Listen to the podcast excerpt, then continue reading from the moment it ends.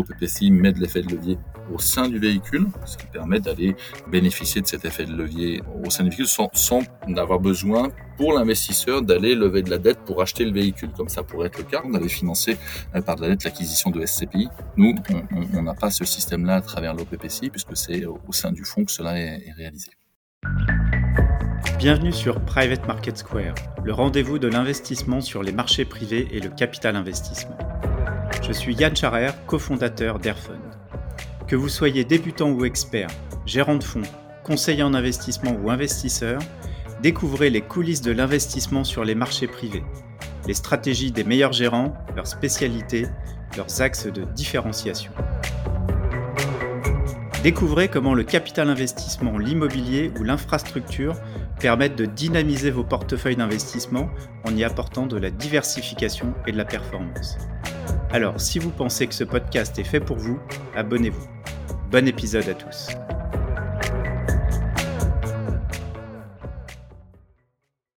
Bonjour Guillaume, je suis très heureux de pouvoir t'accueillir dans le nouvel épisode de Private Market Square. Bonjour Yann.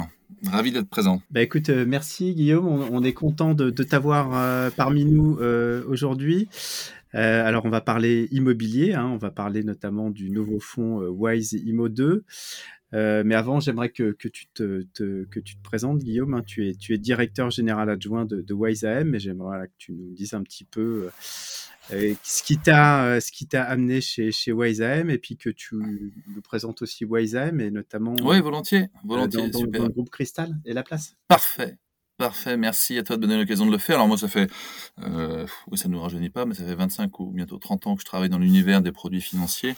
D'abord en, distribution, puis ensuite euh, donc distribution en, banque privée, puis ensuite euh, sur la, création d'une banque sur Internet qui s'appelait The Bank, participer à tout ce, à tout ce projet, et, et c'était euh, début des années 2000. Et enfin, j'ai commencé à rencontrer le monde des indépendants du patrimoine en rejoignant Sélection Air en 2005, et puis ensuite du private equity pendant euh, une dizaine d'années et j'ai rejoint Wesem effectivement comme tu le soulignais il y a quatre ans bientôt.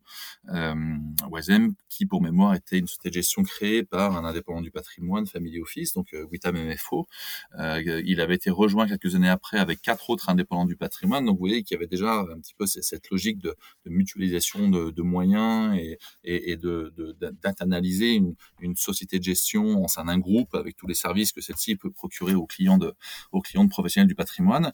Et puis effectivement, et, les, médias sont, euh, en tout cas les médias professionnels sont, sont suffisamment fait l'écho pour, euh, que je resitue tout de même un petit peu comment se présente YSM au sein du groupe Cristal, puisque euh, le, setup que j'évoquais précédemment s'est agrégé au groupe Cristal et Expert et Finance il y a 18 mois bientôt, et nous sommes la société de gestion du groupe dans sa totalité, sachant que le groupe a trois composantes, une composante B2C, donc la partie vraiment gestion de patrimoine, euh, qui va euh, avoir vocation à n'exister que sous une seule et unique marque, qui sera la place, euh, donc qui va internaliser l'intégralité des équipes historiques des différents cabinets qui ont rejoint le groupe, mais aussi à supplanter la marque Expert et Finance et la marque Crystal Finance. Donc ça c'est pour la partie B2C. Puis il y a une, pôle euh, développement de logiciels qui s'appelle Quarkio, où on travaille, on met des moyens significatifs pour euh, le, le, développement de solutions internes euh, pour tout ce qui est euh, logiciel métier.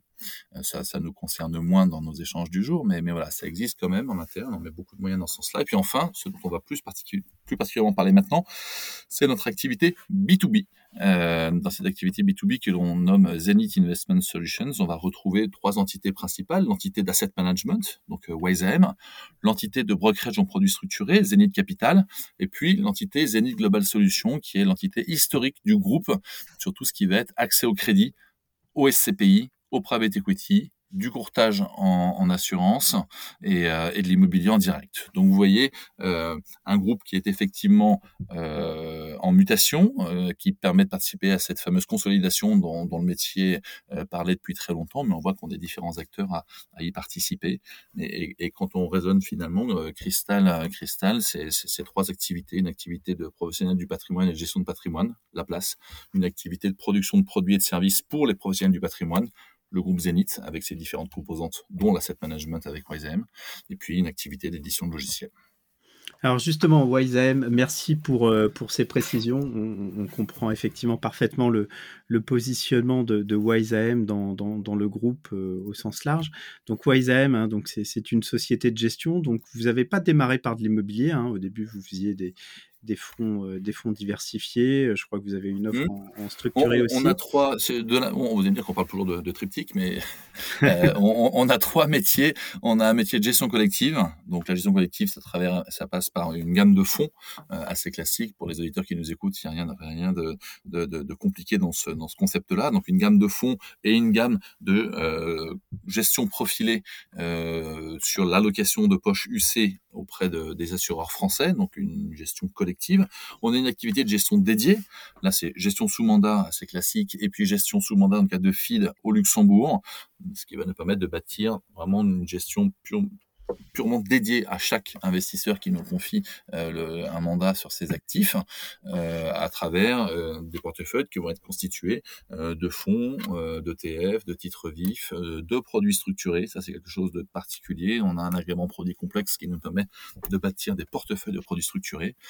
On a aussi un agrément qui nous permet de travailler les clients US personnes. Donc, on, on a fait un petit peu de manière itérative évoluer nos différents agréments, les différents pans de notre offre au gré des demandes des clients de nos principaux partenaires. Et euh, Yann, tu l'as évoqué, euh, l'immobilier, c'est venu à ce moment-là. Ça fait maintenant euh, cinq ans qu'on a lancé ce, ce, ce, ce, pilier numéro 3, qui est le, le, le, financement d'actifs réels. et donc, c'est l'immobilier. C'est la rencontre de, deux, de deux gérants, Jacques Servolin et Laurent Lamy, à qui nous avons confié le, fait de monter ce département en interne. On est allé chercher un agrément pour gérer des OPPCI et, et le, la connaissance chez YSM de ces, de, ces deux gérants dans l'immobilier, c'est l'immobilier d'entreprise et puis particulièrement le commerce et le bureau dans les principales métropoles régionales. D'accord, alors on va, on, va, on va revenir dans le détail justement sur la, la stratégie d'investissement du fonds et j'aimerais aussi euh, tu as, déjà expliqué effectivement que le véhicule c'était un OPPCI. Il faudra que tu nous expliques aussi pourquoi vous avez choisi cette structure plutôt qu'une structure sous forme de, SCPI. Ça peut être intéressant effectivement pour mmh les, auditeurs de, comprendre. Euh, donc, tu as aussi parlé de la rencontre et des, deux gérants qui, gèrent le fonds. Donc là, vous lancez euh, Wisimo 2, donc ça veut dire qu'il y a déjà Wisimo 1. Euh, c'est sur la même ligne, je dirais, d'un point de vue stratégique. Est-ce que tu peux justement nous détailler la stratégie du fonds Bien sûr, donc le, fond, euh, et, tu as raison de le dire, c'est Wazimo 2, donc c'est parce qu'il y a eu Wazimo 1 précédemment, c'est un fonds qu'on a lancé en 2017, qui, euh, la période de commercialisation a été terminée en 2019, et on a lancé en, 2022 ce, ce, nouveau millésime. La stratégie du fonds numéro 2 est analogue à celle du fonds numéro 1. Euh, L'idée, c'est de capitaliser un sur le savoir-faire des deux gérants Jacques et Laurent, deux de capitaliser aussi sur le track qu'on est en train de constituer à travers le fonds numéro un, et puis parce que euh, dans le contexte économique et, géopolitique que l'on connaît, euh, l'immobilier d'entreprise euh, est quelque part vecteur de, de, de réassurance euh, dans, des, dans des moments euh, inflationnistes. Et, cela, ça tient notamment à l'indexation des loyers que nous percevons euh, sur les baux dans les immeubles que nous avons achetés. Alors, si je reviens sur la question que tu m'as posée de me dire mais pourquoi au PPCI, pourquoi SCPI L'idée, c'est évidemment pas d'opposer l'un à l'autre, c'est simplement de se dire que ce sont deux manières complémentaires de s'exposer aux, aux, actifs immobiliers. Un OPPCI, c'est à la croisée de trois chemins finalement. Euh, le monde du private equity, dans le sens où on crée un fonds, on a un agrément, on lève de l'argent, on bâtit un portefeuille, on cède le portefeuille, on liquide le fonds et on rend l'argent sur un uni, sur un horizon de temps qui est défini. Donc c'est dans ce sens-là où, on parle d'actifs non côté, de capital investissement sur la temporalité et le cycle de vie du, véhicule. Euh, le deuxième monde, bah, c'est le monde de l'immobilier, je l'ai évoqué, hein, euh, pratiquement 100% de l'actif du fonds va être constitué d'immeubles détenus en direct. Donc euh, l'exposition de l'investissement, ce n'est que dans l'immobilier euh, d'entreprise, donc euh, bureau commerce. Mais dans la mesure où il s'agit d'un fonds et d'un OPPCI, bien que je sois exposé à 100% à des actifs immobiliers, eh bien, il s'agit d'un fonds, donc je suis fiscalisé pour ce qui concerne les dividendes que je vais percevoir en cours de vie et ma plus-value à l'échéance au titre des valeurs mobilières. Donc fonction de mon lieu de résidence, et si on parle d'un résident français, au titre de la flat tax. Donc voilà vraiment, selon nous, l'intérêt particulier euh, d'un OPPCI. Euh, L'autre intérêt, c'est que euh, l'OPPCI met de l'effet de levier au sein du véhicule, ce qui permet d'aller euh, euh, bénéficier de cet effet de levier dans, au sein du véhicule sans, sans avoir besoin pour l'investisseur d'aller lever de la dette pour acheter le véhicule, comme ça pourrait être le cas. Et ça, on propose tout à fait dans le groupe avec les, les équipes de Zenith Global Solutions d'aller financer euh, par de la dette l'acquisition de SCPI. Nous, on n'a pas ce système-là à travers l'OPPCI, puisque c'est au sein du fonds que cela est, est réalisé. Alors, tu as devancé aussi là une de mes questions qui était justement sur le, le niveau d'endettement euh, du, du, fonds, donc l'effet de levier. Je crois que c'est 60%, c'est ça?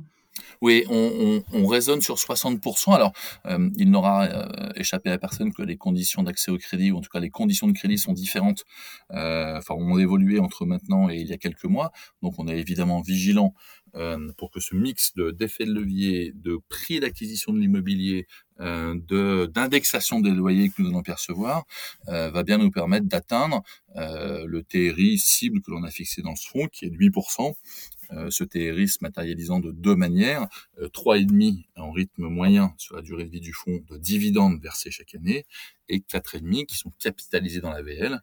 Et la manière avec laquelle ça se capitalise dans la VL, bah, c'est euh, le rythme auquel on amortit la dette. Ça donne de la valeur résiduelle à l'actif du fonds. et puis certains immeubles aussi s'apprécient au gré des, au, gré de l'évolution des marchés. Donc, mmh donc, donc, voilà un petit peu 60% d'effet de levier sur le fonds numéro 2.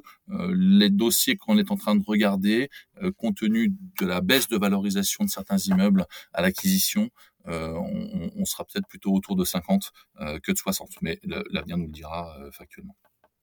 Alors justement sur, sur les investissements, euh, est-ce que vous avez, enfin j'imagine que vous avez une zone géographique euh, de, prédilection. Euh, comment est-ce que vous faites ces, choix aussi? On parle souvent en immobilier de l'emplacement, l'emplacement, l'emplacement. c'est quoi votre... non, Bien sûr, c'est quelque chose d'important l'emplacement évidemment. Nous, je, le redis, hein, on achète des immeubles de bureaux et de commerce neufs avec des baux remplis au maximum. Euh, donc en moyenne, on n'est pas très loin de 100% des immeubles qu'on achète qui sont tous remplis avec des baux signés. Donc des immeubles neufs ou en fin de VFA. Euh, on n'est pas sur un fonds de value added, on est sur un fonds de cash flow. Notre objectif, c'est d'acheter des immeubles avec de l'effet de levier, de percevoir des loyers. Avec ces loyers, j'amortis ma dette et je verse un dividende c'est assez euh, simple finalement comme mécanisme. Euh, et, donc la vertu de l'immobilier d'entreprise, c'est que euh, vous avez de la visibilité sur la durée des baux une fois que vous les signez. évidemment que le travail de nos gérants est aussi de s'assurer de la capacité des preneurs à faire honorer la charge liée à ces baux et à avoir la capacité aussi de faire face à l'indexation qui pourrait arriver dans le futur. Euh, et, et, donc voilà, donc on travaille sur du bureau, sur du commerce, dans les principales métropoles régionales. Donc on va regarder des villes comme Lille, comme Rennes, comme euh, euh comme Nancy, euh, comme Lyon, euh, comme Bordeaux, comme Grenoble. Enfin oui. Donc uniquement en France, pas pas d'autres pays européens. Non, non, non, non, notre savoir-faire, il est en France. On considère, alors voilà, on n'est pas sur, vous parliez des SCPI, euh, l'OPPCI ou ASIMO 1, on a levé 15 millions d'euros parce que c'était le, hard cap qu'on s'était fixé pour bâtir un portefeuille de 30 millions d'euros. On a cinq immeubles avec une diversification euh, entre le, bureau et le commerce. Et puis le, POC et la réalité des performances et des dividendes que l'on verse c'est tout à fait conforme à ce que j'évoquais précédemment. Le fonds numéro 2, l'idée est de faire la même chose, mais avec une enveloppe d'investissement un peu plus élevée. On se fixe comme objectif de lever 25 millions d'euros pour bâtir un portefeuille qui va être entre 50 et 60 millions d'euros euh, d'actifs. Et, euh, et, entre 7, 7 et 10 7 euh, et 10 immeubles.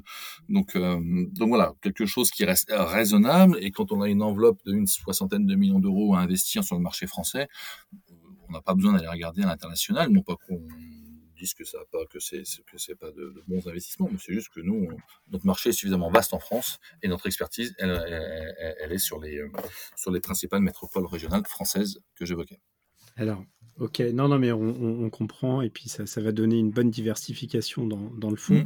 Est-ce que euh, c'est toujours intéressant Alors, je dirais encore plus quand on parle d'immobilier. Est-ce que tu as un ou deux exemples que tu pourrais nous citer, soit sur le fond 1 sur le fond 2, c'est peut-être un petit peu prématuré, mais d'investissement pour qu'on se rende compte concrètement. Ouais, sur le fond 1, je vous disais qu'on a, on a cinq actifs. Alors les, les actifs, ça va être je vous ai dit, on fait autant du, bureau que du commerce.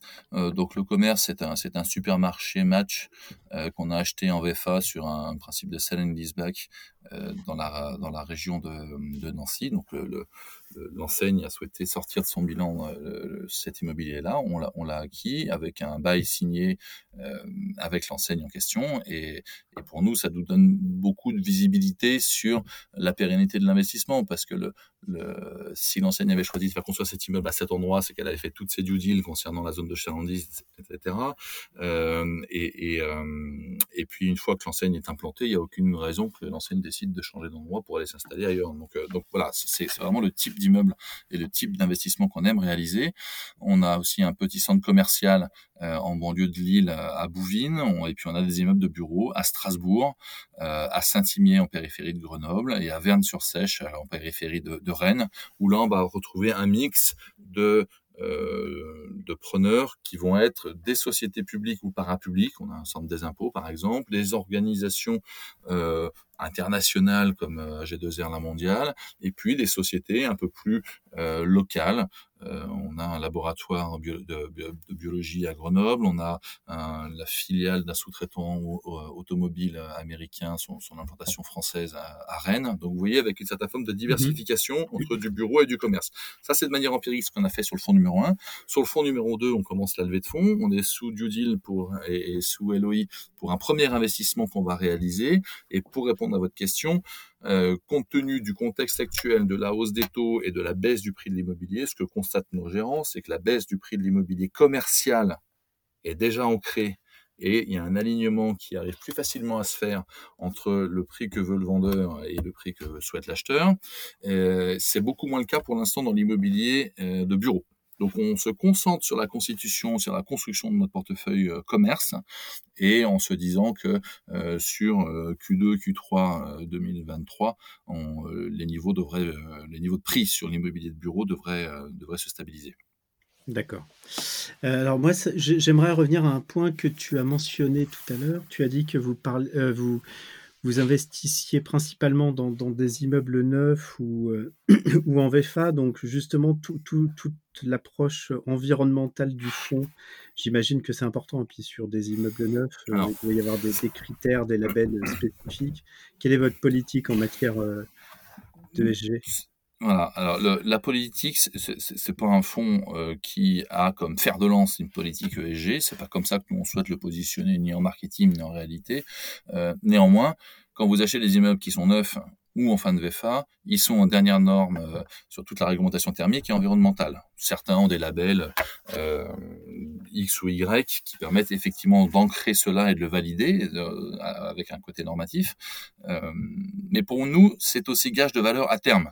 C'est-à-dire qu'il y a un certain nombre de preneurs de beaux, euh, sans, citer forcément d'exemples particuliers, mais qui auront l'obligation de prendre des baux dans le futur sur des immeubles qui sont vertueux en termes de réglementation thermique et environnementale, et que certains acteurs euh, mondiaux euh, vont imposer à leur structure locale euh, de quitter des baux dans des immeubles qui peuvent être considérés comme des passoires thermiques ou autres. Donc on considère que c'est vertueux pour les investisseurs dans notre fonds que de bâtir un portefeuille homogène en termes de qualité du bâti.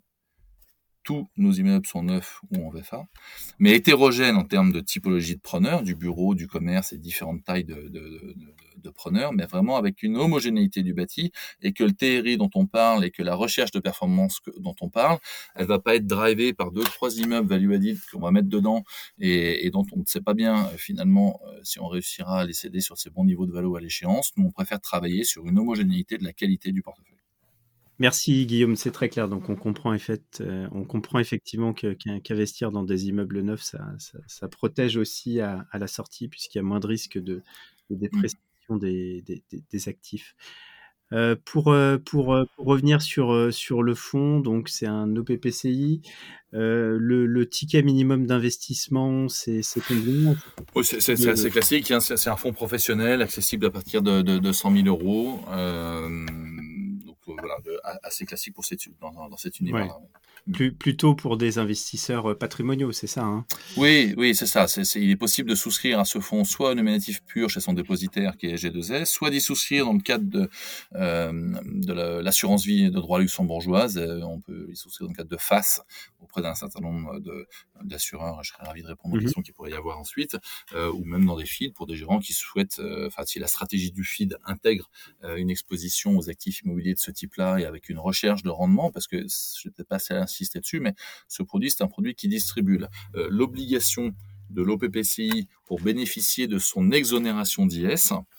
Euh, c'est que l'OPPCI distribue quasiment la totalité des euh, revenus ou des plus-values qui ont été générés au cours d'un exercice. Donc, les revenus qu'on perçoit dans l'OPCI, ce sont les loyers. Ces loyers nous permettent d'amortir la dette et ensuite, ce qui reste, on le distribue. Donc vraiment, il y a une politique de distribution qui est obligatoire et qui peut correspondre à, une typologie d'investisseurs, évidemment. Donc effectivement, on a compris distribution et à, la liquidation du fonds, puisqu'il y a bien une liquidation, puisqu'on parle mmh. d'un fonds fermé avec un horizon d'investissement de 10 ans. Là, il y a un, retour euh, grâce effectivement au, remboursement notamment des, immeubles. Exactement. Peut-être un, tout petit mot là-dessus. Euh, donc, je vous ai dit, on va faire un portefeuille qui va être entre 5 et 10 immeubles, 7, 8 sans doute. Euh, l'idée, c'est qu'à l'échéance, on va, on va vendre finalement pratiquement un produit de taux. C'est-à-dire qu'on va vendre un portefeuille avec un, un, un une composition de, preneurs euh, attractive avec un rendement embarqué et on pense qu'on va vendre, c'est ce qui se passe assez classiquement, euh, l'intégrité du portefeuille à un investisseur qui euh, aura finalement délégué en amont toutes les due deals sur la construction du portefeuille et qui ne va racheter le portefeuille et immédiatement percevoir les fruits des loyers. Donc ça sera, est-ce que ça sera un autre fonds de private equity? Est-ce que ça sera un, gérant d'actifs général de, de compagnie d'assurance? Est-ce que ça sera une SCPI On n'en sait rien. Et puis si par hasard on ne le vendait pas en bloc, on les vendrait immeuble par immeuble, mais on s'oriente sans doute vers les ventes en bloc. D'accord, merci. Et on est d'accord, hein, il n'y a, y a, a, pas de liquidité sur le fonds ou uniquement de, de gré à gré? Non, exactement. Il n'y a pas de liquidité. Il peut théoriquement y en avoir une, mais moyennant une commission de, sortie de 25%. Donc c'est plutôt prohibitif. C'est pour indiquer très clairement que qu'il n'y a pas de liquidité. Hein, c'est pas fait pour ça. Mmh sauf gré à gré. Si, si quelqu'un veut sortir, il faut que lui-même trouve euh, quelqu'un qui va lui racheter ses parts, se mettre d'accord sur la valo, et, euh, et, nous on modifie dans le registre. Euh, voilà. Mais ce sont des cas qui normalement n'ont pas vocation à exister. Mais néanmoins juridiquement c'est le cas. D'accord. Ok. Euh, Guillaume, bah, on arrive au terme de ce podcast. Euh, merci beaucoup. C'était vraiment super intéressant. On a appris, euh, plein de choses. donc, WiseImo 2, un nouveau fonds de, Wise AM en période de, commercialisation. Donc, évidemment, pour avoir plus d'informations, bah, on peut, on contacter et contacter la société de gestion ou sur airfun.io où vous avez plus, plus de documents aussi sur, sur le fonds. Merci. Merci, merci Yann, c'était, c'était super, ravi d'avoir échangé avec toi. Et puis effectivement, il est à votre disposition, euh, de, à la disposition de vos auditeurs pour répondre à toutes les questions que ça aura pu susciter.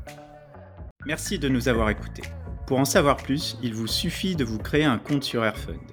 C'est facile, rapide et gratuit. Si cet épisode vous a plu, n'hésitez pas à le partager ou en laissant 5 étoiles.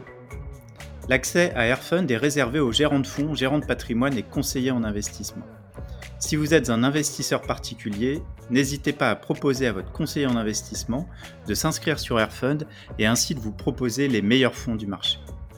A très bientôt pour un nouvel épisode de Private Market Square. Nous vous rappelons que l'investissement dans des fonds alternatifs comporte des risques, notamment de perte en capital et de liquidité. Les fonds investis peuvent être bloqués pendant une période de 10 ans. L'investissement dans les fonds peut être réservé aux investisseurs professionnels ou avertis. Merci de vérifier votre éligibilité. Les performances passées ne préjugent pas des performances futures et aucune garantie n'est donnée que les objectifs soient atteints. Enfin, toutes les informations présentées sont des opinions et interprétations propres à Airfund. Il ne s'agit en aucun cas d'une recommandation ou de conseil en investissement.